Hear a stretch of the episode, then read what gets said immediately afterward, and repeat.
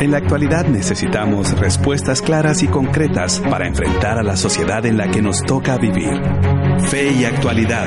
Respuestas bíblicas a los dilemas de hoy. Bienvenidos.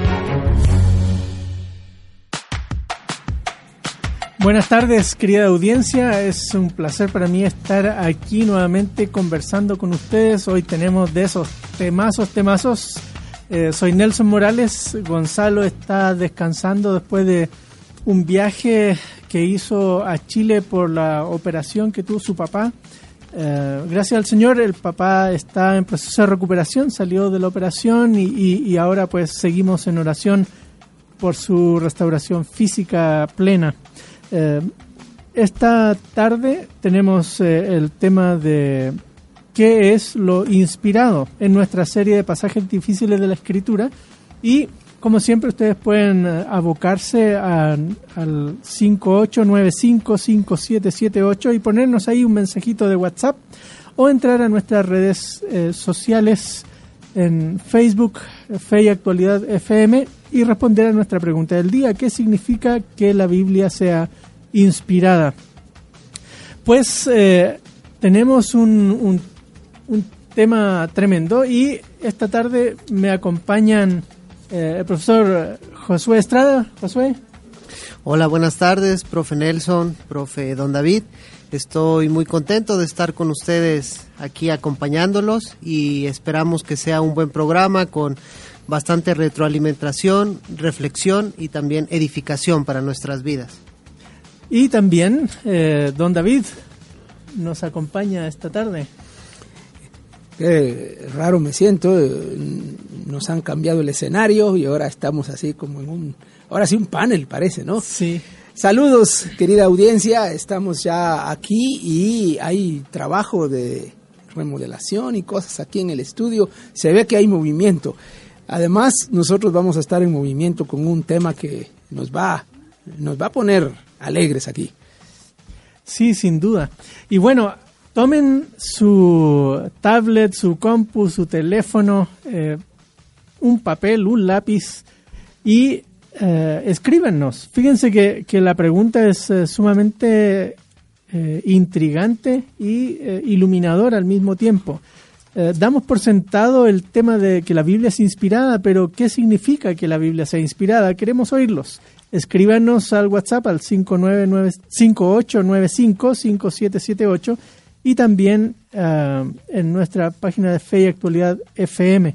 Y miren, antes de irnos a la primera canción, déjenme decirles que el sábado próximo hay un evento muy bueno que vamos a estar dándole más detalles eh, en un rato más eh, con uh, el uh, con César Vidal. César Vidal de Con mis hijos no te metas eh, una conferencia enfocada en la defensa de la familia y estamos eh, regalando cuatro entradas para el evento.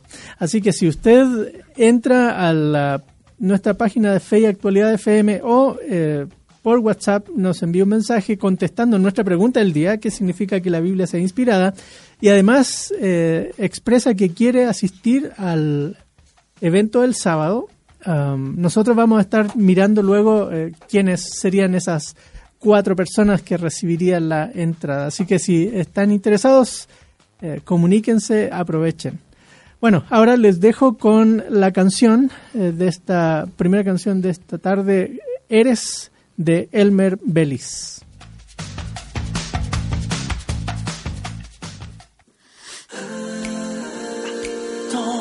cambiado Ahora que estoy junto a ti, convencido que solo tú me haces feliz.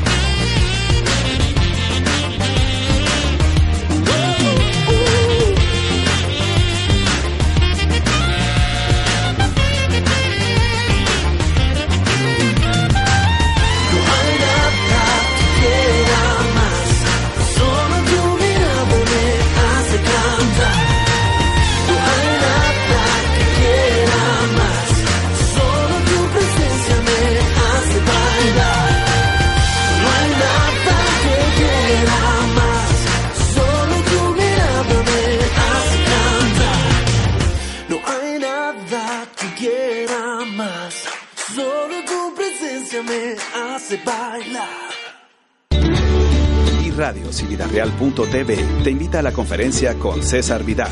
Con mis hijos no te metas. Para que adquieras argumentos inteligentes y puedas defender a tus hijos de imposiciones sobre ideología de género.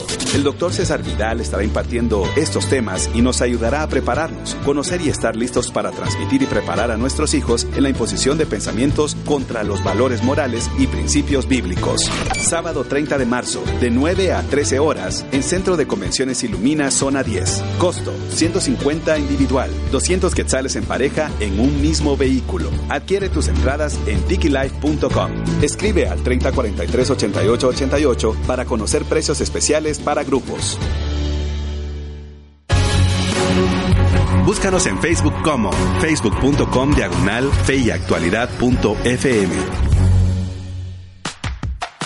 Hola amigos eh, que nos eh, miran a través de Facebook Live y todos los que nos oyen eh, por la radio El Camino 997, contenido que transforma. Fíjense que el tema de hoy está enmarcado en pasajes difíciles de la escritura y qué es lo inspirado. Por ahí va el tema. Y nuestras redes sociales ya están comenzando a, a- hacer, hacerse presente, así que eh, Amir, por favor, cuéntanos. ¿Qué Recordamos la pregunta del día. La pregunta del día es ¿qué significa que la Biblia sea inspirada? Y recordamos las vías de comunicación que pueden ser por nuestra página de Facebook, Fe y Actualidad FM, y también a un mensajito de texto, una nota de voz al WhatsApp al 5895 57 78. Byron Álvarez nos dice, todos los jueves siempre espero estos buenísimos temas al mediodía. Saludos y bendiciones, profesores. Diamantina García, por cierto, le mando un saludo a mi mamá hasta Managua, Nicaragua. Ella nos comenta, bueno, significa que Dios influyó divinamente a los autores humanos para escribir las mismas palabras que Dios. Por eso es única entre todos los libros. Saludos y bendiciones, hermanos. Muchas gracias. Y eh, antes de entrar directamente al, tema, un poco de historia nos va a hacer eh, bien siempre. Eh, transcurría mil, casi 1580, 1600 por ahí. Comenzaban a aparecer eh, descubrimientos por aquí, por allá, eh, sobre todo en, la ciencia que se llama filología.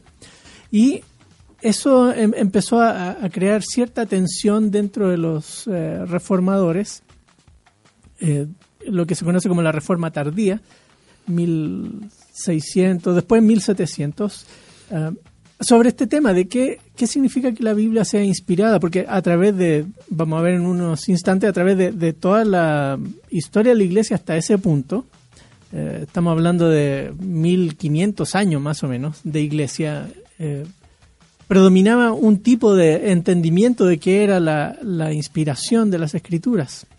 Pero esa manera de entender la- las escrituras como que, que empieza a, a tensionarse y, y la gente de los círculos académicos empieza a reflexionar y a responder a esta misma pregunta. ¿Qué significa que la Biblia sea inspirada? Porque el- los textos clásicos de 2 Timoteo ahí está, ¿no? Eh, Toda escritura es inspirada por Dios.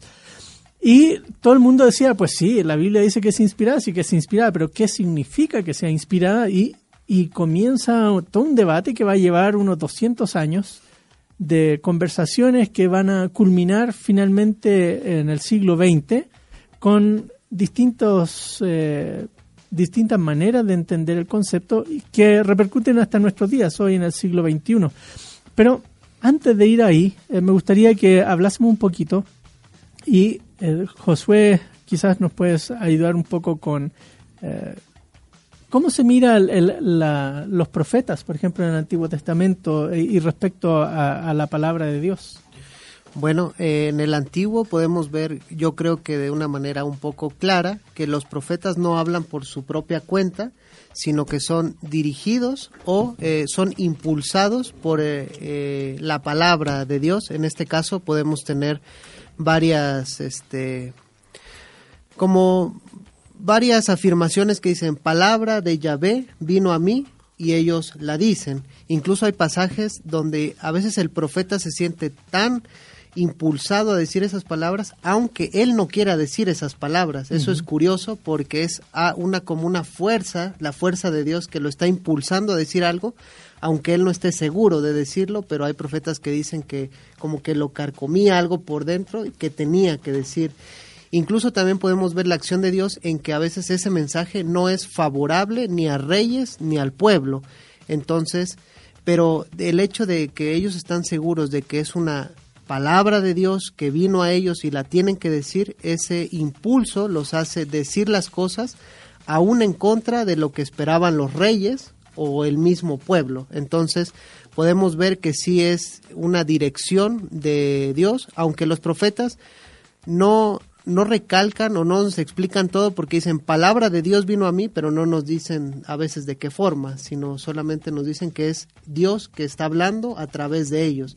Y eso lo podemos ver también, por ejemplo, en el pasaje de Deuteronomios, donde dice, yo hablaré a través de un profeta, o del profeta al estilo Moisés. Claro. O sea, Dios habla a través de los hombres también. Sí, ya como mencionaste eso, me, me hiciste acordar un pasaje también ahí en el Pentateuco que, que dice que si alguien viene diciendo, eh, Dios dijo, si no se cumple lo que el profeta anuncia, eh, no vino de parte de Dios, así que hay que eliminarlo.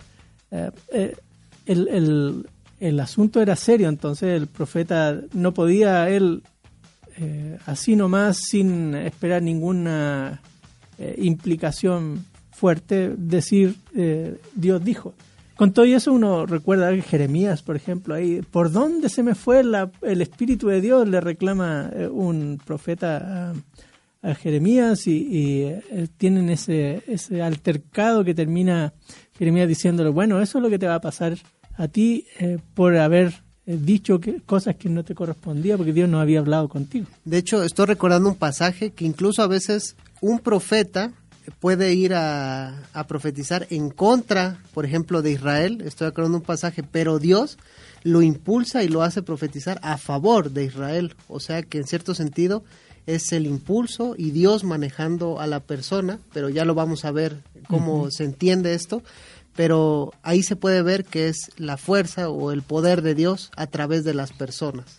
Claro, y, y se entiende, ¿no? Un profeta, eh, ya sea eh, hablando eh, de manera oral o plasmando sus palabras en un libro, como pasa con Jeremías también, reflejan la voluntad de Dios escrita. En, este caso, los profetas escritores son posteriores, los profetas primeros como Elías, Eliseo, eh, este Natán, son profetas que Samuel hablan, mismo. Samuel mismo, ¿cierto? Que hablan pero no escriben.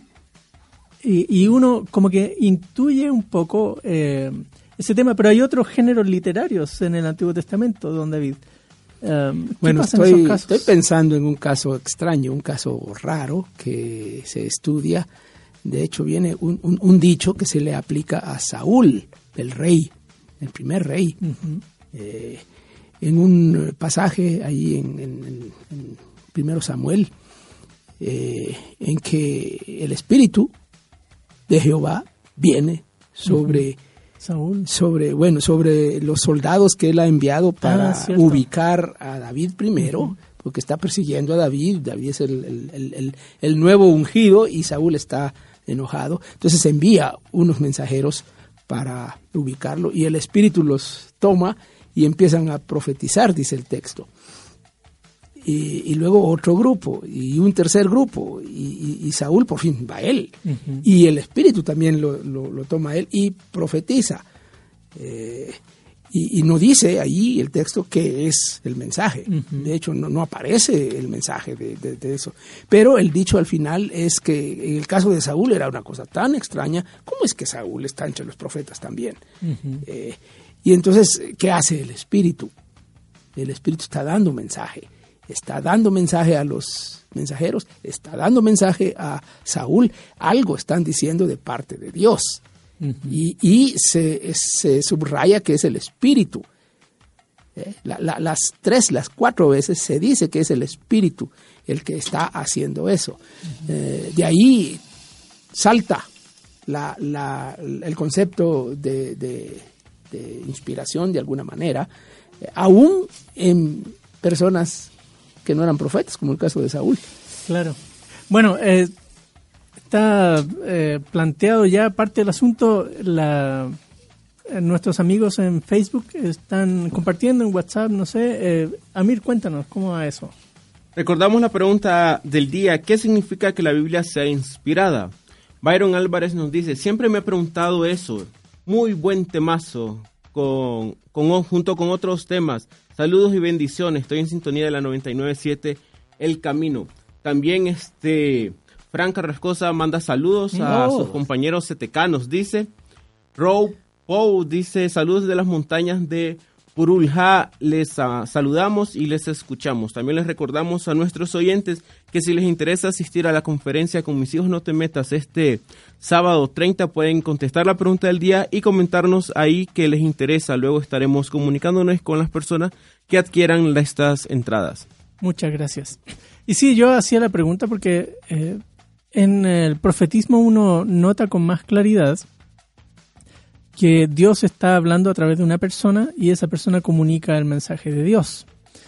Y eh, vemos en, eh, la manera en que los eh, judíos clasifican sus libros en el Antiguo Testamento, ellos hablan de los profetas anteriores, lo que nosotros llamamos libros históricos, y los profetas, profetas, que son eh, profetas mayores, profetas menores, eh, y, uno ve la palabra profeta por todos lados y ya intuye que, que hay una concepción del texto, pero ¿qué hacemos con otros libros que, no son llamados de profetas? Por ejemplo, los salmos o los proverbios.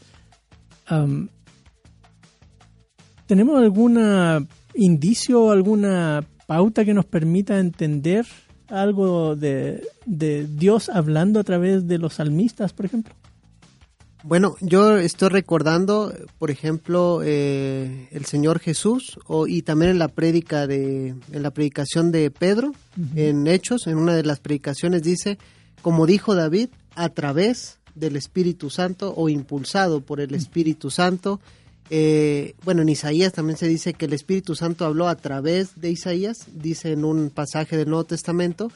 Y eh, el Señor Jesús también, eh, si no mal recuerdo, en Marcos, ahorita busco la cita, creo que es Marcos 12, donde dice lo que se dijo a través del Espíritu Santo. O sea que sí pone a la persona, en este caso David, a veces como el salmista, pero dice que el Espíritu Santo habló a través de él y ahí se puede ver el trasfondo de lo que se entiende por inspiración.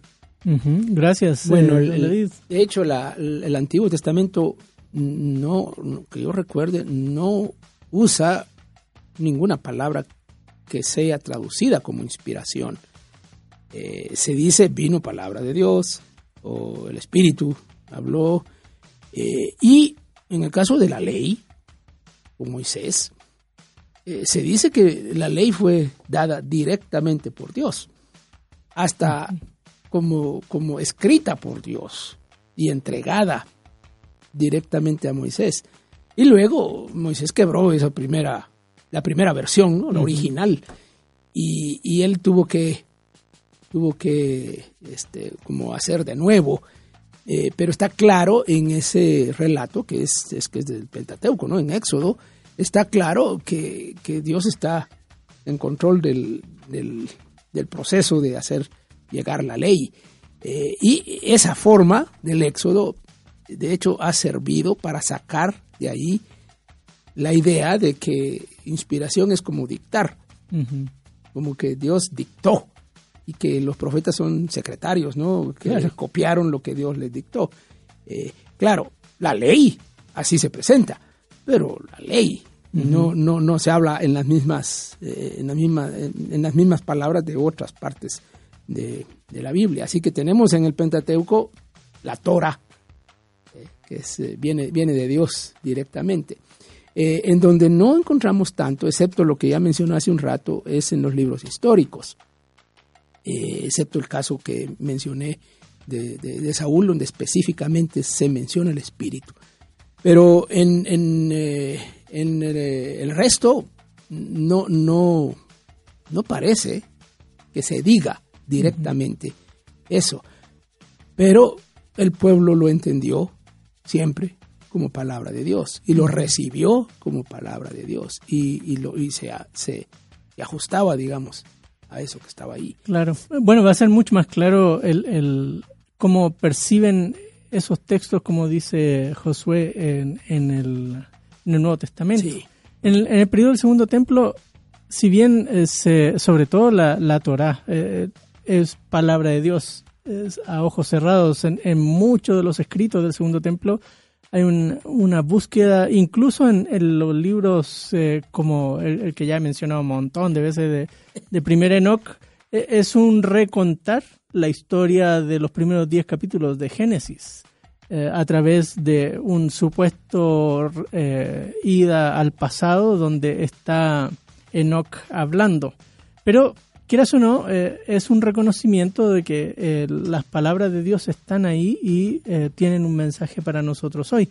Lo mismo pasa con los testamentos de los doce patriarcas. Cada patriarca escribe un testamento y cada uno de ellos apela a la Torah de una u otra manera como lo autoritativo, lo, lo que nos debe guiar hacia el futuro.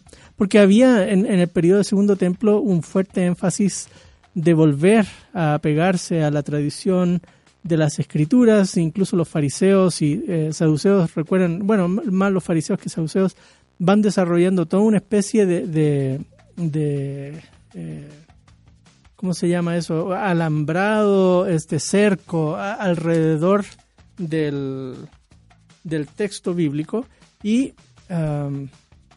nos, eh, nos plantea el que hay un interés muy profundo de respetar la autoridad de las escrituras, así que ellos entendían que Dios habla a través de las escrituras y por eso había que obedecerlas. Pero aparentemente eh, los libros mismos o los autores mismos no reclamaban para sí mismos ese mismo, eh, esa misma inspiración, digamos. Claro, el- el- la categoría sí. Pero en el Nuevo Testamento entonces eh, sí vemos que los autores, como mencionábamos hace un rato, eh, a veces dicen, como dijo el profeta tal, otras veces se dicen como dijo Dios.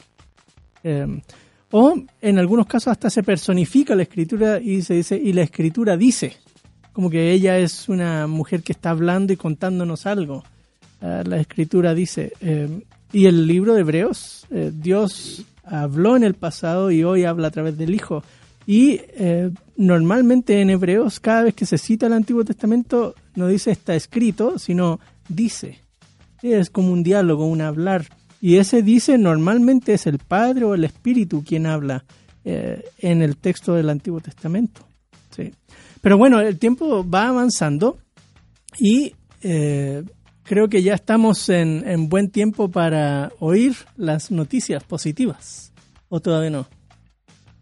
Vamos a, a recordar este la pregunta del día. La Ah, pregunta del sí. día dice lo siguiente: ¿Qué significa que la Biblia sea inspirada? Le recordamos a nuestra audiencia que pueden escribirnos al WhatsApp 5859-5778, mandándonos una nota de voz, un mensajito de texto, o bien por nuestra página de Facebook Fe y Actualidad FM. Lidia de Corrado nos dice que la Biblia sea inspirada significa que con su contenido no es de inspiración propia a los redactores que conocemos como autores de cada libro. Su contenido salió del mismo corazón de Dios quien usó instrumentos para entregar a la humanidad el manual más rico y completo para la vida. También nos recuerda que ella está interesada en la conferencia con mis hijos No te metas. Marvin Ordóñez dice, significa que Dios usó a los autores para transmitir su mensaje a través de su palabra. Y también Marvin está interesado en la conferencia con mis hijos No te metas.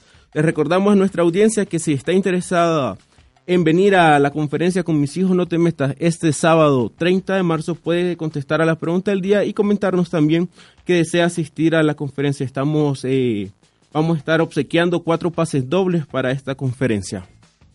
Bueno, eh, estamos todavía pendientes eh, de- del tema. Y ahora, llegando al Nuevo Testamento, aparecen dos pasajes que, que han sido muy importantes a través de la historia de la iglesia. El primero es en 2 Timoteo 3:16, que recuerdo haberlo aprendido de chiquitito. ¿sí? Eh, toda la escritura es inspirada por Dios y útil para, eh, y ahí va la lista, ¿no? Pero eh, toda escritura o cada escritura es inspirada por Dios o que inspirada por Dios es útil. hay varias formas de entretenerse con la traducción de ese texto, pero lo que queda claro es que las escrituras tienen una característica. probablemente ahí las escrituras representan en primera instancia el Antiguo Testamento, pero uno observa en el Nuevo Testamento ya algunos indicios, incluso en, eh, Pablo mismo ahí en Timoteo, él va a hablar de, eh, dice, como dice la escritura, no pondrás bozal al buey que trilla y el obrero digno es su salario. Es un pasaje muy interesante ese porque el primer texto viene de Deuteronomio, pero el segundo son palabras de Jesús, que Lucas las, eh, las trabaja en, en Lucas 10. Eh, así que para Pablo, Jesús es palabra de Dios también. Lo que él dice eh, se transforma en escritura. Así que pareciera que en Pablo mismo, aunque él dice toda escritura inicialmente pensando en el Antiguo Testamento, para él, como Pedro va a decir después, recuerdan que, que Con Pedro... respecto a los escritos de Pablo. sí. Claro, que dice que algunos eh, tuercen la escritura de Pablo como también las otras escrituras, ¿sí? poniendo en, en el mismo nivel. Así que am, ahí está el, el tema. Y eh, quizás don David nos puede explicar un poquito eh, cómo es que se vuelve tan importante el texto eh, de 2 Timoteo y también el de 2 de Pedro, donde se habla del, de los eh, profetas hombres de Dios. ¿sí? que fueron eh, guiados por el Espíritu. Eh, bueno, tradicionalmente se ha usado estos dos pasajes para elaborar el concepto de inspiración que ahora conocemos. El pasaje de 2 Timoteo 3, eh, lo que es inspirado es, es la escritura, es el, el texto, diríamos nosotros, eh, el, el- producto como terminó, como, como está. Y si se piensa en el Antiguo Testamento, bueno, diría el Antiguo Testamento es inspirado. Eh, y ya se agregarían otros, otros textos, como ya se mencionó, las palabras de Jesús. Eh, cuando vamos a Segunda Pedro, allá se habla de los hombres. Los hombres fueron, y se traduce inspirados. ¿ya? Eh, las las eh, palabras originales no son las mismas. Eh, en, en, en Segunda Timoteo es una palabra y, y en Segunda Pedro es otra palabra. La que más se ha usado, la de Segunda Timoteo, es la Biblia o las Escrituras son como sopladas por Dios o res- respiradas por Dios o es el aliento mismo de Dios porque esa es la palabra. Eh, a- a- más o menos así se traduciría la palabra compuesta por el nombre Teos Dios y eh, el otro nombre que es viene de neuma realmente, eh, de espíritu y, y de aliento, de soplo. Eh, entonces, juntando los dos es el soplo de Dios. Las escrituras como que provienen directamente del, del interior de Dios mismo. En segunda Pedro lo que tenemos es eh, un proceso. Ah, eh, eh, parece que en, en- en- en segunda Timoteo tenemos un, un producto terminado. En segunda Pedro tenemos un proceso. Los, los hombres de Dios fueron llevados, es la idea, fueron guiados, fueron eh, este, Como el viento que guía el barco Trans- en el velero. trasladados, digamos. Y eso ya, ya, ya nos habla de, de- de las personas que hicieron el trabajo. Ellas fueron guiadas por el Espíritu. Entonces tenemos las dos cosas, el proceso de trabajo con los autores y el producto. Eh, la- las dos cosas están en juego en esos dos textos. Y curiosamente, y después de esta pausa musical, eh, vamos a volver a la, a la conversación porque eh, estas dos facetas, eh, el- las palabras y las personas, van a generar toda la conversación por los siguientes eh, 20 siglos, o más o menos. ¿sí? Así que eh, vuelvo a, a insistir, eh, ustedes entren a nuestra página de Facebook o mándenos un mensajito por WhatsApp y cuéntenos qué es, qué significa que las escrituras son inspiradas. Y los dejo por el momento con Nadie me ama como tú de Kyrios.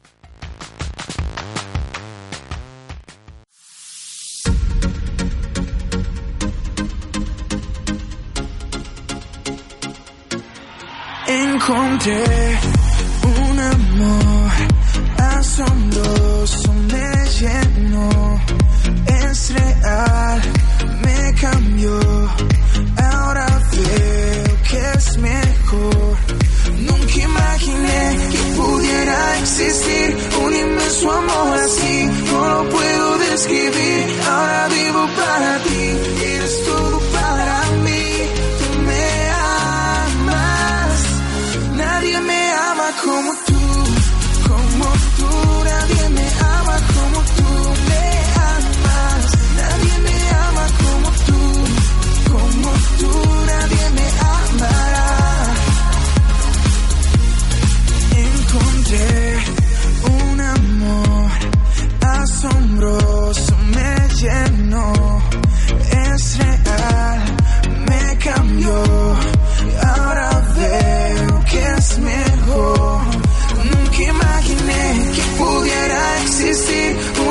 inmenso amor así. No lo puedo describir. Ahora vivo para ti.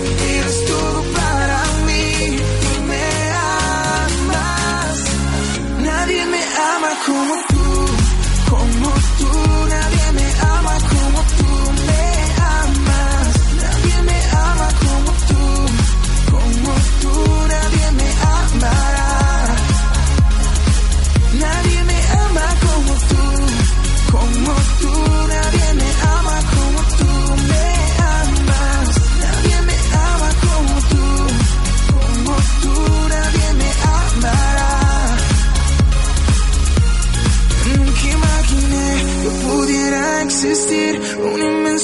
Así. No lo puedo describir. Ahora vivo para ti. Eres todo para mí. Tú me amas. Nunca imaginé que pudiera existir un inmenso amor así. No lo puedo describir.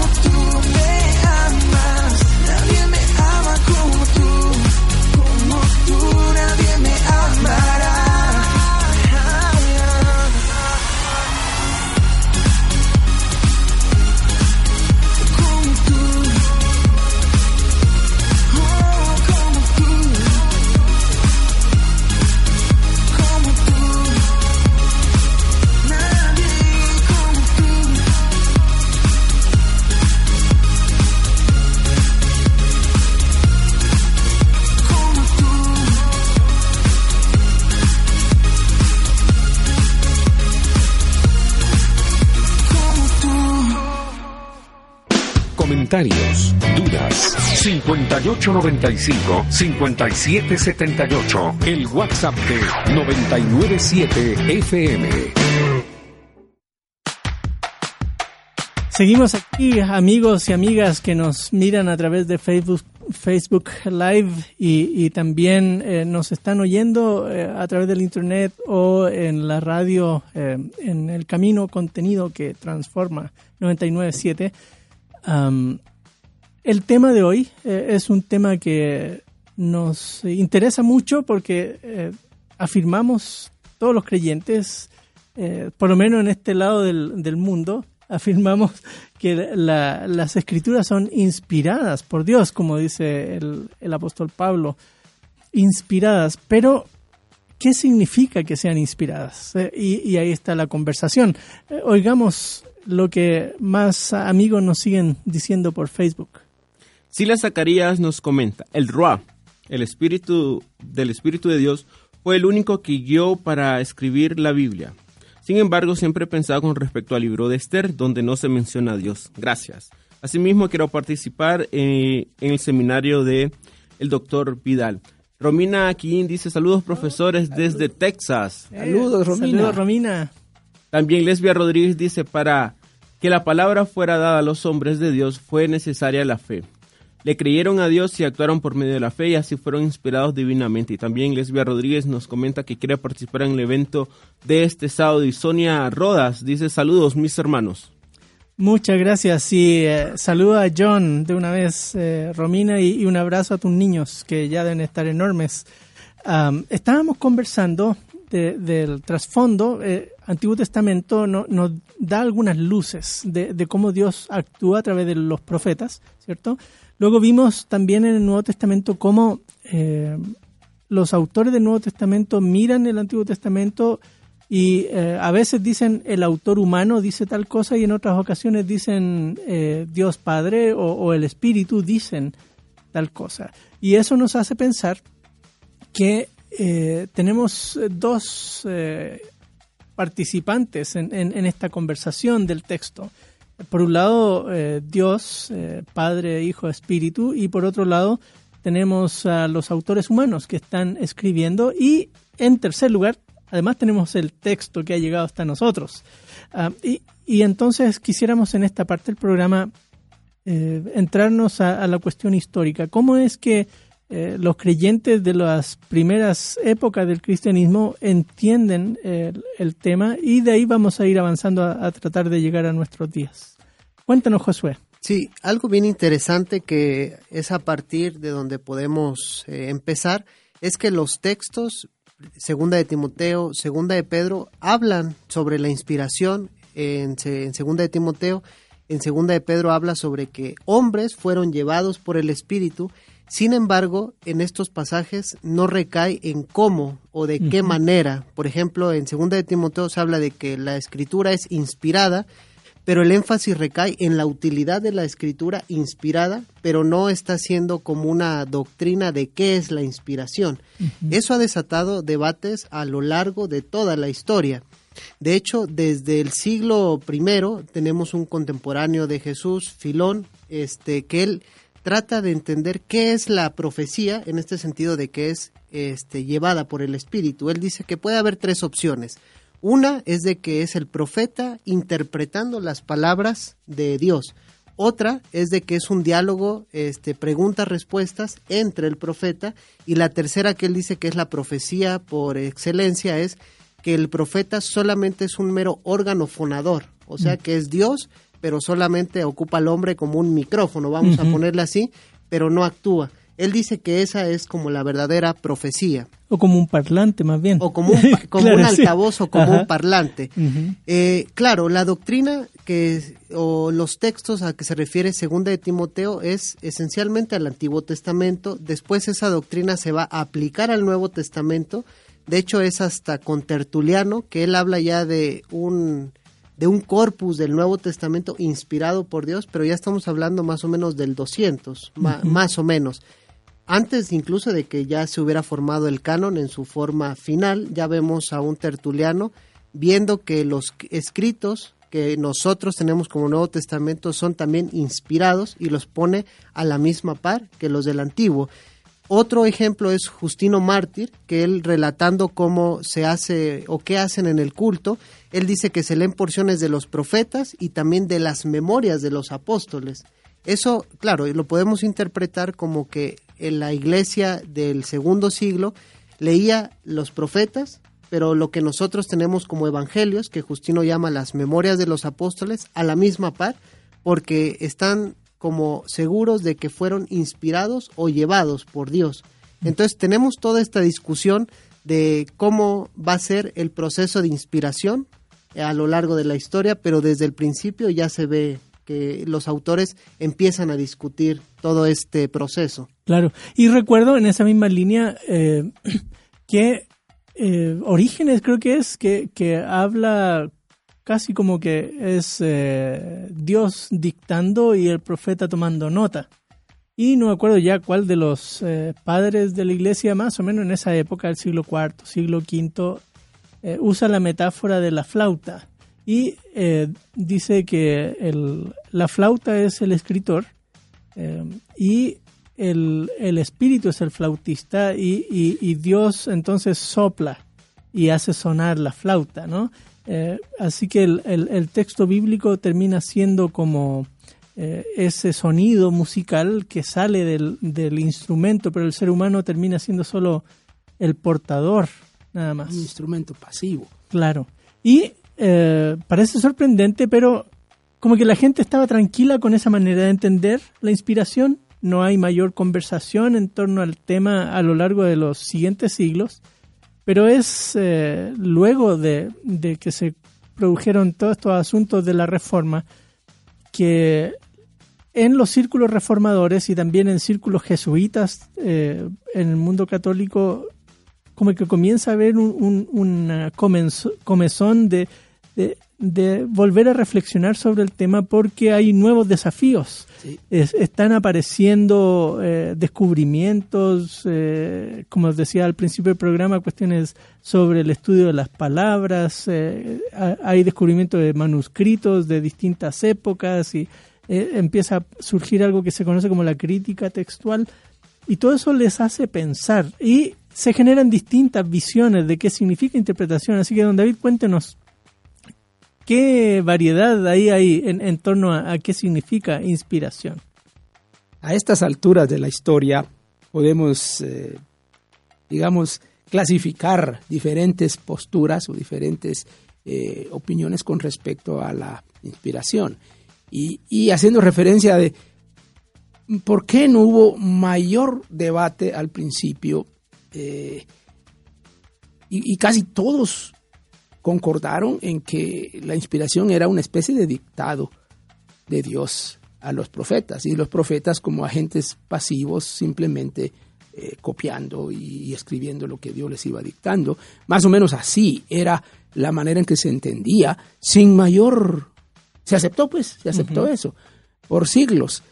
Eh, y y- y la, la elaboración de la doctrina, eh, de muchas doctrinas en realidad, pero la elaboración de esta doctrina en particular eh, va dándose a la medida en que vienen desafíos, como mencionaste, que vienen desafíos que están eh, o explicándolo de otra manera o cuestionando la explicación que se ha dado, y entonces van apareciendo diferentes eh, posturas.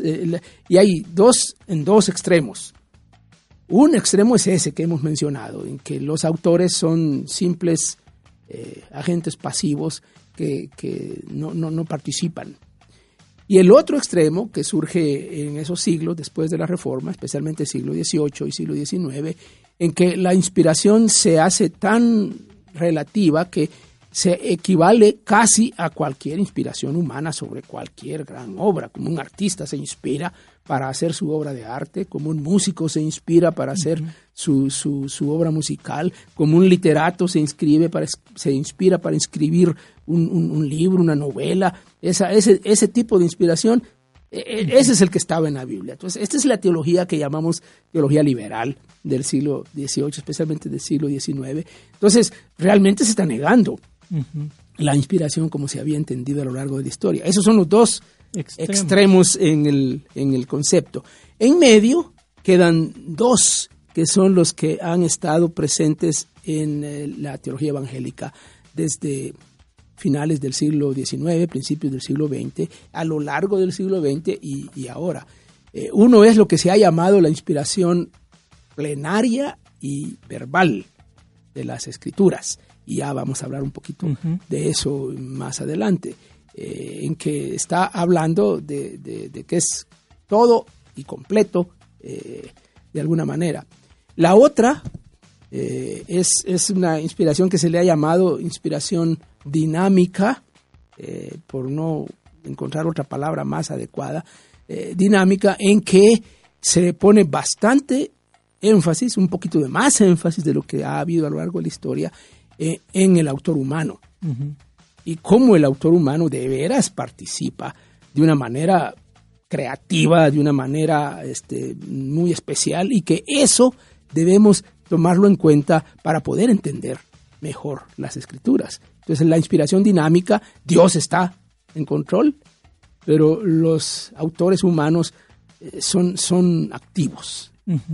Gracias, sí, y sin duda eh, ha, ha puesto eh, un escenario grande. Y en medio de ese escenario también hay otra que, que se conoce como parcial. Eh, eh, o sea, hay textos más inspirados que otros. O, Conceptual.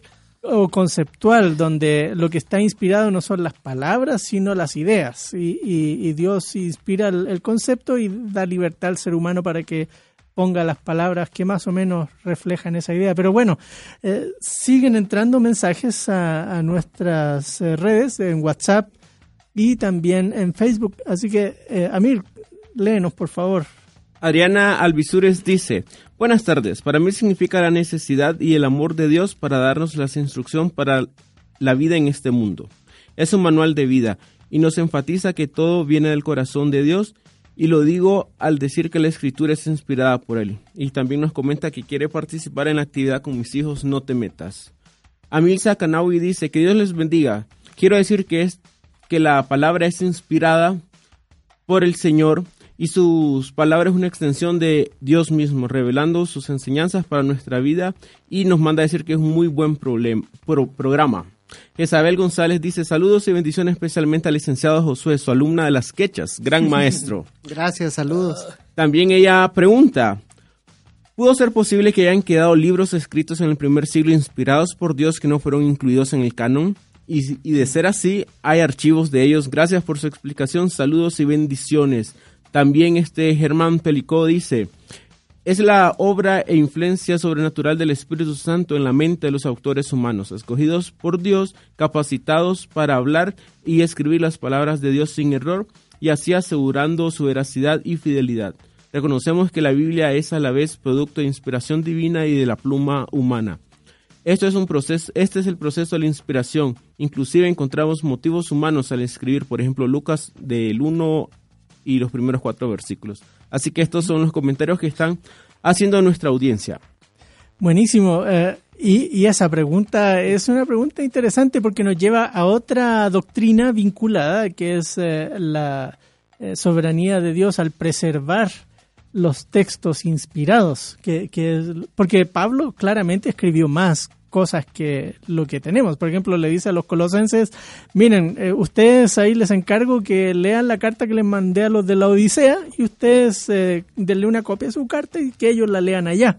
Pero no tenemos la carta de los laodicenses en- entre nuestros escritos. Entonces, ¿qué pasó con ese texto? En Primera de Corintios parece haber una carta que antecede a Primera de Corintios. Claro, sí, eh, ahí en capítulo 5 Pablo le dice, eh, miren, eh, cuando yo les escribí, lo que quise decir no fue esto, sino esto otro. Y, claro, eso es antes de 1 Corintios. Así que ah, hay correspondencias, cartas que los autores bíblicos escriben, pero por alguna razón eh, el Espíritu Santo decidió preservar algunos textos que él consideraba quizá eh, de provecho para toda la historia de toda la iglesia. Ah, Eso es lo que, que asumimos como eh, la, la doctrina de la preservación de las escrituras. Pero eso nos daría para otro programa más. Solo como acotación, estoy recordando a Orígenes, que él decía que era bueno especular. En este sentido, nosotros podríamos especular si hay otros escritos. eh, el, el chiste es que no los, o sea, el, no los tenemos, no se han encontrado. Entonces, a partir de ahí podemos especular, pero decía Orígenes de que es buena la especulación siempre y cuando no contradiga lo que dijeron los apóstoles ni lo que ha dicho la iglesia. Entonces, seri- podemos ir en ese camino de especulación, pero siempre tenemos una guía que ya es dada y si tenemos un corpus, que es el Nuevo Testamento, un cuerpo de literatura, pues concentrémonos en lo que tenemos y ya si se encuentra o si se llegara a encontrar otra, pues sería una carta, pero tenemos más libros en los cuales investigar. Y pensando un poco en, en- en la historia y, y ese siglo XVIII, la ilustración en, en pleno desarrollo, dio para pensar y, y- y claro, el dictado no, no, no era suficiente como para explicar, por ejemplo, lo que mencionó uno de los eh, oyentes, eh, Lucas 1, 1 al 4.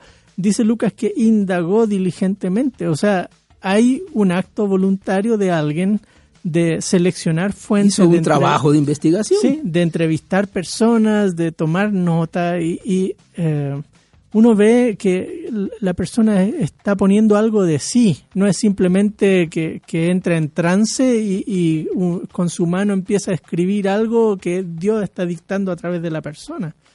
O en los libros de crónicas y de reyes, de repente uno, uno ve, eh, y esto está escrito en los anales de los reyes, o esto viene del libro de fulano. Eh, así que se ve también en los autores de esos textos que hay ese proceso de, indagación, de, de selección, o en los salmos, cuando uno mira que, claro, muchos salmos fueron escritos por David, pero hay un salmo de Moisés, hay unos salmos del exilio, o sea, eh, son 150 salmos que llevaron un proceso no solo de escritura, sino de selección, de orden para conformar el libro que hoy tenemos. Entonces, eso hace que los eh, pensadores, también, eh, principalmente jesuitas, como les decía hace un rato, aunque luego en, sus conversaciones eh, implican a creyentes de habla inglesa y, toda esta discusión se ha mantenido casi ahí y, y desde ahí se ha ido hacia el resto de, de la cristiandad. Eh, en el mundo de Inglaterra y, y también en Estados Unidos, sobre todo Estados Unidos del siglo XIX y principalmente el siglo XX, donde más conversaciones ha habido en torno a estos temas. Y se plantea la- esta idea de, de interpretación, eh, inspiración, perdón, plenaria, donde eh, eh, Dios es el autor de la Biblia ¿sí? y el enfoque está en los escritores de la Biblia. Es, o sea, por decirlo de alguna manera, se centran más en Segunda de Pedro que en Primera de Timoteo, eh, Segunda de Timoteo. Eh, los autores han sido inspirados en todo lo que han escrito, inspirados de ciertas, de diversas maneras. Por ejemplo, eh, hay asuntos que son revelados, que ya hemos conversado. Los profetas revelan, ¿cierto? Y Dios se los revela y no habría otra manera de saber que eso va a ser así eh, si no es a través de, lo que Dios revela. Pero también hay eh, algo que se llama como inspiración por elevación, donde eh, los asuntos que el autor puede conocer, como Lucas o los autores de, de los textos estos de crónicas, de reyes, eh, indagan. hay inferencias, hay conclusiones. Y también está esta otra inspiración por eh, superintendencia, le dicen, que, que es, eh, por ejemplo, esta persona que copia una, una este, genealogía. Eh, Puede ser que se la haya sabido de memoria o puede ser que la miró, ¿cierto? Y copió.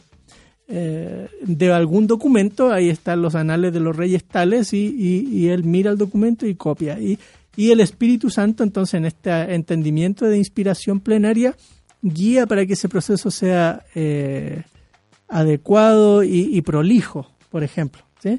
Entonces, eh, Y se- también hay, hay datos históricos de conocimiento general, público, que no necesita eh, que, que- que nadie se lo diga y que nadie se lo revele, ni que está... Claro. Por ejemplo, yo uso el caso de Isaías 6, en el año en que murió el rey Usías. Eso no se lo reveló. Todo el mundo sabía eso. Claro. Ajá. Todo el mundo sabía, y, pero ahora es palabra de Dios porque está. Pero luego viene una revelación del Sí. Dios. Que Elías, eh, Isaías vi yo al Señor y es una visión. Entonces, en un mismo texto tenemos cosas que son naturales, históricas, y otras cosas que son reveladas sobrenaturalmente. eh, y, y- y- y todo está inspirado. Claro. Ahora, e- ese tipo de, de- manera de entender la inspiración eh, se enfocaba más en los en las personas, eh, en, los autores eh, bíblicos, pero empieza a tener un poco de tensiones y problemas porque entonces, ¿qué pasa con las palabras? Porque si son los autores los inspirados, de repente uno encuentra a Pablo en, en Atenas diciendo frases de profetas griegos, o cuando le escribe a, a- Tito, ¿no? Eh, los cretenses, ¿sí? Ah, o otros autores como Judas eh, citando Enoch para volver, ¿no?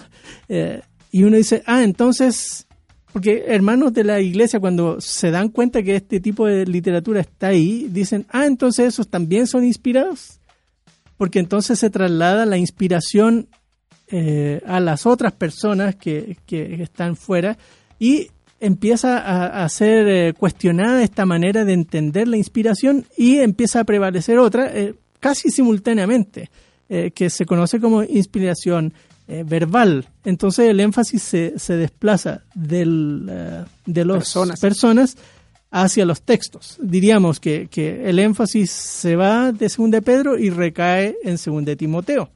Y esa es más o menos parecida, solo que eh, esta vez lo inspirado no son las personas, sino las palabras que esas personas escriben. Entonces ahí se desaparece el problema de qué pasa con primera no que eh, esos textos son inspirados no no eh, llegan a ser inspiradas las palabras que están en el texto bíblico cierto y hay, hay todo un, desarrollo de- del tema y claro uno dice no pero espérate las personas también son inspiradas Eh, como los profetas que, el profeta habla por a través de Dios entonces el profeta es inspirado y empieza este diálogo eh, entre plenaria y verbal y finalmente la que más comúnmente se conocía en los círculos evangélicos hasta 1970 y algo, ya no recuerdo si es 74, 78, por ahí, eh, en Chicago, que se hace una declaración sumamente importante, que, que claro, nosotros acá en América Latina ni en cuenta de que eso estaba pasando por allá,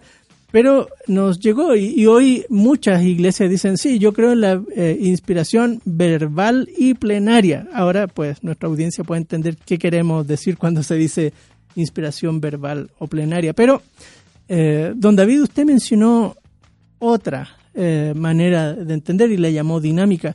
Eh, ¿De qué manera esa viene como a refinar o ampliar o, o- o profundizar esta conversación?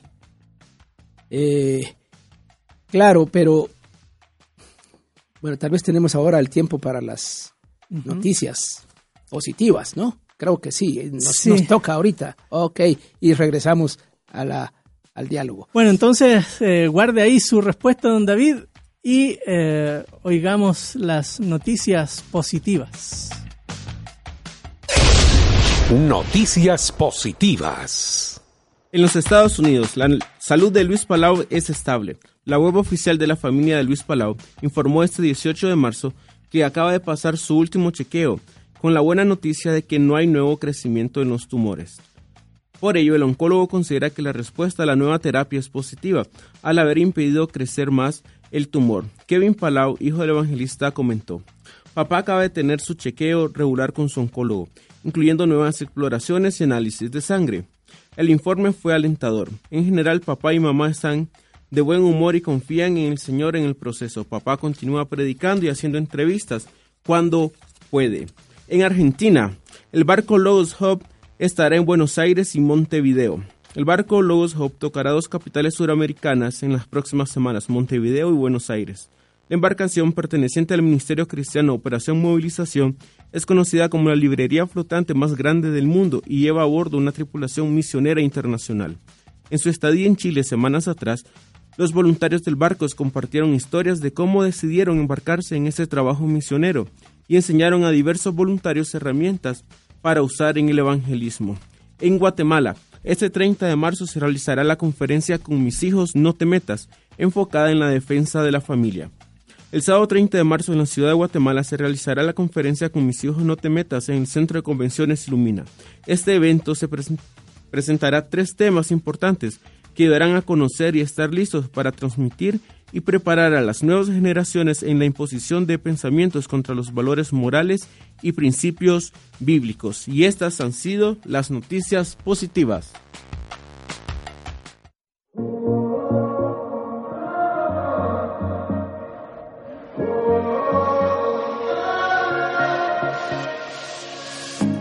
Cuando oscurece y el miedo crece, escucharé tu voz.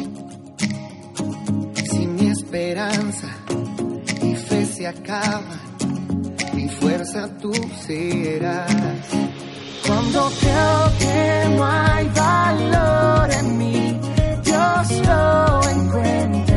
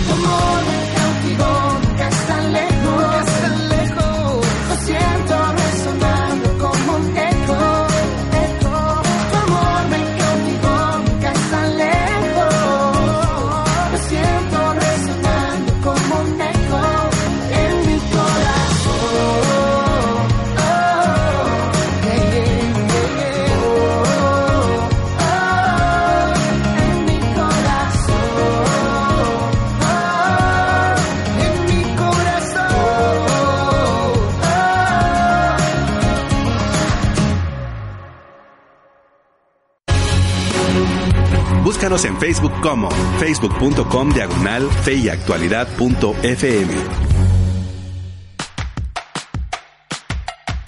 Hola, queridos amigos eh, y amigas de, que nos miran a través de Facebook Live y también eh, nos siguen en eh, la radio El Camino. Comentarios siguen entrando, así que por favor, Amir, cuéntanos qué está pasando ahí en las redes. Un amigo por WhatsApp nos dice, buenas tardes, mi respuesta a la pregunta de hoy es, Significa que Dios dirigió a los hombres que le escribieron usando sus personalidades y contexto. Esto explica la inerrancia. Quiero participar en, en el evento también del doctor Vidal. También una amiga por WhatsApp, Ana Luisa, nos comenta. La Biblia fue inspirada por Dios porque eligió a los hombres que, guiados a través del Espíritu Santo, les dictó para que rele- ellos rele- se revelara su palabra. También nos comenta que quiere asistir a la conferencia de este sábado dice también que se aprende mucho en el programa Fe y Actualidad. Jocelyn Bustamantes Rodríguez dice, estamos atentos a este programa y manda saludos desde Costa Rica. Y saludo a Minor también, Jocelyn. También Jenny Reyes dice, buen día, hermanos, deseo participar en la conferencia del doctor Vidal y respondiendo al tema dice que la Biblia es inspirada ya que fue escrita a través del Espíritu Santo. Paudo nos comenta, significa que nació en el corazón de Dios. Me interesa también participar en la conferencia con mis hijos, no te metas. Toni- Tonito Balcá dice, ¿qué argumentos eh, hay en el... Perdón, vamos a leer bien este, esta secuencia de, de comentarios de Tonito Balca. Primero dice, ¿por qué hay libros en el Antiguo Testamento y el Nuevo Testamento que están fuera de la Biblia? Y también con relación a esta pregunta dice, ¿por qué el título de no inspirados por Dios? ¿Cuáles son los argumentos para estos libros? Ah, eh, bueno, hay libros que se mencionan, por ejemplo, los anales de, de algún rey. Eh, los reyes llevaban un recuento de sus eh, victorias, de, de sus proezas, eh, y era típico eso que, que hubiese escribas que se dedicaban a llevar el recuento de los reyes. Eh, De ese tipo de libros se mencionan como tres o cuatro en, en los reyes y en las crónicas. Esos libros son archivos eh, probablemente en tablas de arcilla o cosas así, Oficiales. oficiales, documentos que los autores recurren, van al templo usualmente o en, en alguna zona del palacio donde están estas, estos archivos. Esos textos no hablaríamos de inspirados por el espíritu, eh, son información general disponible que el, eh, los escritores recurren. Lo mismo pasa con Lucas. Lucas va y entrevista a personas, eh, eh, mira textos que ya circulaban eh, de manera escrita y, él eh, los, utiliza para elaborar su escrito. Así que, eh, claro, hay, hay textos que están ahí que son fuente de información. Lo mismo pasa con el libro de Enoch, por ejemplo, resulta como una fuente de información que el, eh, que Judas eh, usa para eh, hablar de, la de la fortaleza y sabiduría de, Enoch.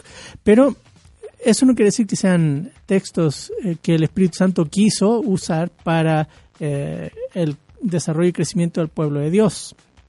Lo mismo va a pasar con los poetas griegos que son citados por Pablo en distintas secciones de sus cartas, um, porque es, como decíamos, información general que los autores eh, acceden eh, cuando están eh, pensando en, sus, en sus trabajos. Ahora, eh, nos quedamos con una pregunta antes de irnos a, la pausa y don David nos mencionó de inspiración dinámica y me gustaría que pudiésemos ahondar un poquito más para entender la maravillosa complejidad que nos permite hoy abrir el texto bíblico y decir esto es palabra de Dios. Sí, lo que acabas de mencionar, eh, esos ejemplos, eh, en parte son eh, un argumento que se usa precisamente para formular esta teoría de inspiración dinámica, porque has hecho referencia a el trabajo que los escritores hacen para buscar información, ubicar información, buscar información, investigar como quien va a una biblioteca a buscar archivos, a buscar este, cosas que existen. Y en aquel mundo había de eso también. Entonces, los autores son eh, escritores activos en el proceso de elaborar un documento, que sería una, un, un, uno de los libros bíblicos, eh, ya sea un libro histórico, ya sea un libro poético, ya sea los evangelios o eh, el, autor, lo que significa este, este entendimiento de la inspiración dinámica es que el autor tiene una participación activa significativa en el proceso de elaborar los libros que nos aparecen en el canon. Eh, los autores no son simplemente receptores pasivos de lo que Dios va a decir. Sin embargo, lo que terminan haciendo los autores, eh, lo que el producto final de lo que estos autores hacen, eh, este, tiene como, como aprobación divina, digamos, un sello de aprobación divina, y a la vez el proceso tiene un sello de aprobación divina. Eh, entonces, los autores tienen un estilo especial, tienen eh, cierta manera de escribir, un vocabulario especial, lo puede uno observar en el Nuevo Testamento especialmente. Lucas, que es el único griego de todos los autores que escriben en el Nuevo Testamento, su vocabulario es un vocabulario más refinado, digamos así, mientras que los autores de los evangelios eh, uno piensa en, en- en- en Marcos. Marcos o, o- o Pedro mismo en sus cartas, su vocabulario es un poquito más, Judaico. más sí, más porque ellos son de tradición judía y, y su, el, el griego que ellos usan es su segunda lengua, mientras que de Lucas es su primera lengua. Eso hace diferencia en la manera en que se va escribiendo. No quiere decir que uno es más inspirado que el otro, no, quiere decir que son distintos, vienen de diferentes autores.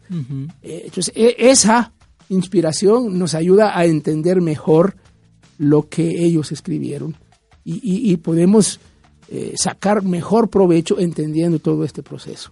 Claro, y lo que uno observa finalmente es, es un proceso, buena palabra. Eh, el, el Espíritu Santo está eh, por sobre todo ese proceso para asegurar que el texto que tenemos es lo que el Padre quiere que tengamos. Am, y, y ese proceso va a incluir eh, no solo al- a, los eh, autores, eh, sino también a los coleccionistas. Voy a hablar un poco de eso después de, las, las- ¿cómo se los comentarios que siguen entrando a nuestras páginas. Agradecemos a toda nuestra audiencia que tanto por Facebook y por WhatsApp nos están escribiendo sus comentarios. Creo que ha sido un tema muy interesante para nuestra Están audiencia. activos, o sea, Están muy activa la audiencia. Por ejemplo, Cintia Hernández nos comenta, eh, según mi opinión, que la Biblia sea inspirada significa que el mismo Espíritu Santo dio a cada persona a escribir según la voluntad de Dios para los seres humanos. Bendiciones en cabina a todos nuestros hermanos del programa Fe y Actualidad. También este, nuestro hermano Edgar Chan dice, ¿cómo podríamos responder? Y es una pregunta, ¿cómo podríamos responder a la, al texto de Judas 1.14, cuando cita a Enoch viendo desde un punto de que el libro de Enoch no se encuentra en el canon de la Biblia. Es una pregunta muy interesante que nos deja nuestro hermano Edgar Astrid Mota. Nos comenta, yo creo que las escrituras son importadas por Dios porque Él nos da un manual para nuestra vida y nos da muchas enseñanzas que nos sirven para nuestra vida actual. Bueno, y ella comenta que quiso decir inspiradas Mm. por Dios. Y estos han sido algunos de los de los de las preguntas. También este un comentario Marta Julia de Salvador nos comenta que la Biblia sea inspirada significa que el Espíritu dio la guianza a los autores para plasmar la instrucción de Dios. También Angélica Morales en la red social de el- nuestro panelista y conductor Gonzalo Chamorro comenta, buenas tardes, creo que la Biblia es inspirada por Dios usando a hombres comunes en diferentes lugares. Y también comenta que quiere participar en la conferencia con mis hijos, no te metas. Les recordamos a nuestra audiencia que estaremos comunicándonos con los cuatro ganadores de estas entradas. Y si no, pueden comunicarse acá a la radio para saber cómo pueden adquirir también las entradas y dónde pueden comprar las entradas para esta conferencia. Muchas gracias. Y el tiempo es el peor enemigo de cualquier programa en vivo. Este, el tiempo va avanzando y ha- hay mucho que decir, mucho que hablar y eh, vamos a entrar en esta ronda de reflexiones finales. Pero quisiera eh, mostrarles esa complejidad, digo, una complejidad hermosa.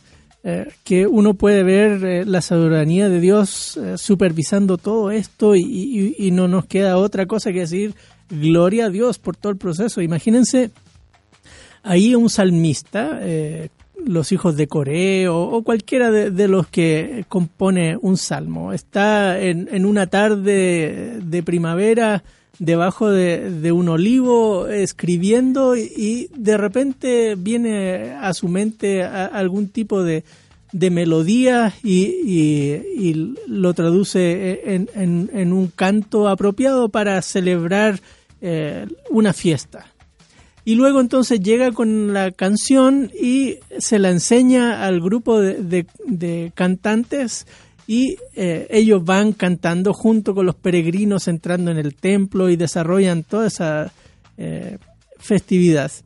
Y les gusta tanto que, que luego van cantándola al año siguiente cuando vuelve la fiesta. Ah, sí, el año pasado eh, José escribió eso y, y ahí está. Y 15, 20 años después viene un, eh, de estos levitas y dice, oh, sí, este ha sido emblemático, tenemos que usarlo. Y lo agrega a un libro. Pasan 500 años después de eso y un autor eh, o, un coleccionista de salmos eh, dentro de los círculos proféticos, perdón, sacerdotales, en la época de Nehemías o, Esdras, imagínense, y dice, bueno, yo creo que debiéramos ordenar estos salmos y, y- y ponen los 150 salmos que tenemos hoy. Y uno se pregunta, ¿cuándo fue inspirado ese libro de los salmos? Todo el proceso fue guiado por el Espíritu. Eh, así que tenemos implicados eh, autores, coleccionistas primarios, coleccionistas eh, después de varios siglos. E- esa es la riqueza y la complejidad de la inspiración. Y eh, por eso me gusta el concepto de inspiración dinámica, porque abre, abre la posibilidad a todas estas minuciosas pasos y, etapas en el texto. Y, y finalmente el texto llega a nuestras manos y al fin la pregunta, ¿y entonces qué? Eh, Josué, ¿qué podemos decir? O sea, sabemos ahora y entendemos esta complejidad de la inspiración de las escrituras. ¿Y entonces qué? ¿De, de qué nos sirve saber que la Biblia es inspirada?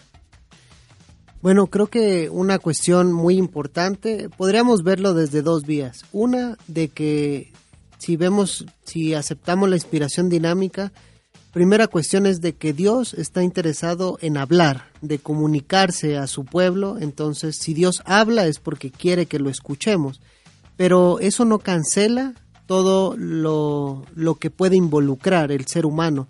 En ese sentido nos puede llevar al estudio de la palabra más rico, de entender que si el autor humano no fue cancelado, obviamente en su escritura está involucrado el contexto, el lenguaje, eh, la geografía. Vamos a ponerle que él sigue limitado a su vida o a su entorno. ¿Y eso qué nos va a llevar de que tenemos que estudiar la Biblia en el contexto de esos primeros autores para tratar de entender la revelación divina? Antes de entender la revelación divina, podríamos decir, tenemos que entender al autor en su contexto y eso nos lleva al desafío de un estudio de la palabra más rico, más profundo y más completo del que a veces hacemos de solo leer la Biblia y que me guíe el Espíritu. Es cierto, el Espíritu nos está guiando, pero tenemos que entender también al autor, el cual no fue cancelado en esta inspiración dinámica. Muchas gracias. Y antes de, darle la palabra a don David, eh, y le lanzo la, pregunta, es, la, la Biblia, eh, es inspirada y, eh, y eso qué implicaciones directas tienen para nosotros los lectores. Vale la pena saber la inspiración y si es inspirada entonces qué repercusiones tiene en nosotros los lectores. Pero antes de, que nos dé respuesta a eso y que nos lance esas perturbadoras eh, reflexiones suyas, eh, seguimos oyendo a nuestros amigos de las redes sociales. Agradecemos a todas las personas que están escribiendo por WhatsApp y por Facebook. Claudia de Mejía nos comenta, qué bueno es aprender. Saludos a todos. Si algo no se contradice es la palabra inspirada por Dios, diferentes autores, distintas épocas, años, diferentes contextos, todo alineado en un mismo hilo de pensamiento. Un Dios creador, el Espíritu Santo y Jesús, nuestro Redentor. También Warner García dice, la Biblia creo que es inspirada por Dios por lo que puedo ver hoy en día. Una palabra perfecta que no ha podido ser anulada por el hombre hasta el día de hoy porque la palabra de Dios es para siempre. Y me encantaría también asistir a la conferencia, nos comenta Werner. También otros comentarios que tenemos en nuestra red social es Marta Julia, la Biblia fue inspirada por medio del Espíritu Santo a cada uno de sus autores para plasmar para plasmar la instrucción de Dios para nuestras vidas. También Minor Morales dice, y es una pregunta, bajo la perspectiva que Nelson presenta en cuanto al trabajo de los escritores en búsqueda y meditación de las escrituras, pregunta, ¿podríamos decir que nuestros autores actuales son inspirados y nos manda saludos? También tenemos este otros comentarios, pero vamos a escuchar la respuesta. Creo que es Minor Mora el que dice eh, Minor Morales. Morales. Ah, bueno, eh, pensé que era Minor Mora. Bueno, el, es una buena pregunta. Yo creo que los eh, autores eh, contemporáneos somos eh, inspirados, pero en el sentido amplio del término inspirado, ¿no? Eh, como un artista, como un... eh, uno puede estar inspirado para escribir. Otra cosa es probablemente la, la fuerza del espíritu obrando en nosotros. Es como cuando uno se para en un púlpito, predica y viene una persona y dice, ¿y a usted qué le contó? Y uno dice, no, a mí nadie me ha contado nada. ¿Qué, qué le pasa? Sí, el Espíritu Santo nos usa, nos guía eh, para revelar la, voluntad de Dios eh, que desenmascara el corazón de una persona.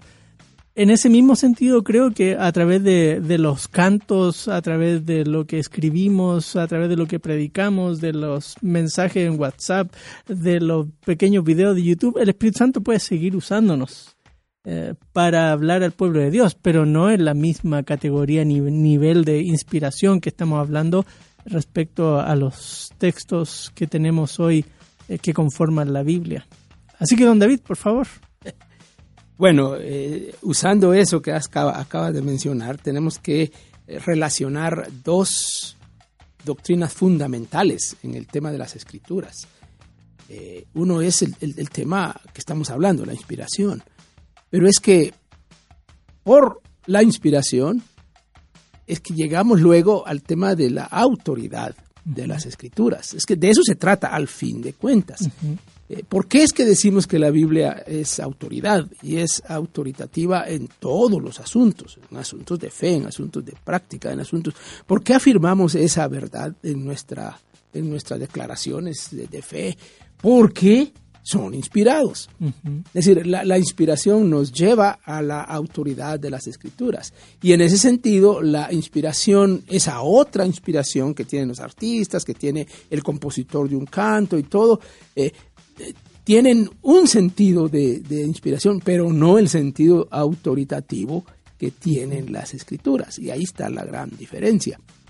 Pero luego, nosotros estamos hoy aquí leyendo la Biblia en español, en una variedad de versiones y cada vez más y más. ¿En qué sentido la inspiración se transfiere a nuestras versiones de la Biblia? Y versiones en todos los idiomas. Eh, Hay versiones más inspiradas, versiones menos inspiradas. Hay gente que piensa que sí. ¿Y, y qué tiene que ver eso con la inspiración? ¿Se, re- se limita a, a los autores originales y los textos originales? ¿Se transfiere a las versiones? Eso no lo vamos a responder aquí. Solo estoy picando el avispero. Algún día vamos a hablar del tema de las versiones y su papel. Cómo es que esas versiones nos ayudan a entender unos textos inspirados. Y sin duda este año estamos celebrando los 450 años de la Biblia del Oso, la primera gran versión, eh, porque hubo eh, intentos preliminares, traducciones menores, pero eh, Casiodoro de Reina nos transformó y, y nos abrió la puerta al mundo hispano de, de la- las escrituras. Así que vamos a, Es sin un, duda... es un buen año para hablar de eso. Claro, sin duda vamos a tener que hablar de eso, pero el tiempo nos come, ah, siguen entrando mensajes, así que eh, Feo Barrientos nos comenta, respondiendo a la pregunta del día, nos dice, Dios en su infinita misericordia usó a hombres llenos de su espíritu para escribir la Biblia. Y también nos comenta que quiere participar en la conferencia de este sábado. José Pineda también manda saludos y nos dice que es un excelente programa. Yaedia Díaz dice, excelente tema. Creo que cuando la Biblia dice que es palabra, eh, que la palabra fue inspirada, es que Dios usó y puso en el deseo de su corazón y su voluntad en los hombres que Dios usó para que ellos escribieran desde su condición humana, para que estuvieran eh, accesibles a todos los mortales. Deseo participar también en la conferencia, nos comenta, y también Gaby mi dice, para que Dios, para mí, que Dios les dio, les dijo a través del Espíritu Santo qué poner. Significa que ellos sí tenían una buena comunicación. Y también nos comenta que le interesa participar en la conferencia. En la tarde de hoy estaremos eh, publicando los nombres de las cuatro personas que van a eh, ser afortunadas en estas cuatro entradas dobles para la conferencia. Así que estés en pendiente de nuestra red social Fe y Actualidad FM. Bueno, eh, muchas gracias amigos y amigas por su eh, interés en, en comentar y eh, conversar. El, tema de la inspiración es, es sin duda un, tema eh, que da para seguir hablando. Como hemos dicho en otras ocasiones, eh, no pretendemos agotar los temas, pero sí abordarlos, porque este es uno de esos temas que amigos eh, nos pidieron conversar eh, cuando pedimos que nos dieran temas para eh, abordar. Ese fue uno de los temas que, que vino en varias ocasiones, así que eh, ahí está. E- Es un tema que, que nos permite darle gloria a Dios, como decía yo hace un rato, porque al darnos cuenta de la complejidad de la inspiración, no estamos hablando aquí de inspiración mecánica, eh, eso nos ha quedado claro, también tampoco estamos pensando en la inspiración de las escrituras como que si fuera la inspiración de, de una pieza musical o cosas así. Estamos hablando de algo mucho más profundo, un, un proyecto gigante del Espíritu Santo que llevó varios siglos, eh, que abarcó autores eh, eh, primarios, que, que llevó, este, guió el proceso de entrevistas de algunos, de, de filtrar información, de cotejar, de, un montón de cosas de esos autores primarios.